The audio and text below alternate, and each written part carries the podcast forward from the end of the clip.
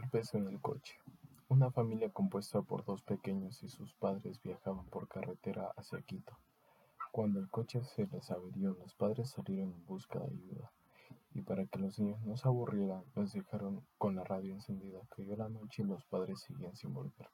Cuando escucharon una inquietante noticia en la radio, un asesino muy peligroso se había escapado de un centro penitenciario cercano a Quito y pedían que se les extremaran con precauciones. Las horas pasaban y los padres de los niños no regresaban. De pronto empezaron a escuchar golpes sobre sus cabezas, poc, poc, poc. Los golpes se parecían provenir de algo que golpeaba la parte de arriba del coche. Eran cada vez más rápidos y más fuertes, poc, poc, poc. Los niños aterrados no pudieron resistir más, abrieron la puerta y huyeron a toda prisa.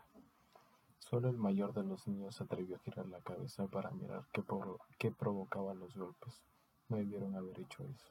Sobre el coche había un hombre de gran tamaño que golpeaba la parte superior del vehículo con algo que tenía en las manos. Era la cabeza de sus padres.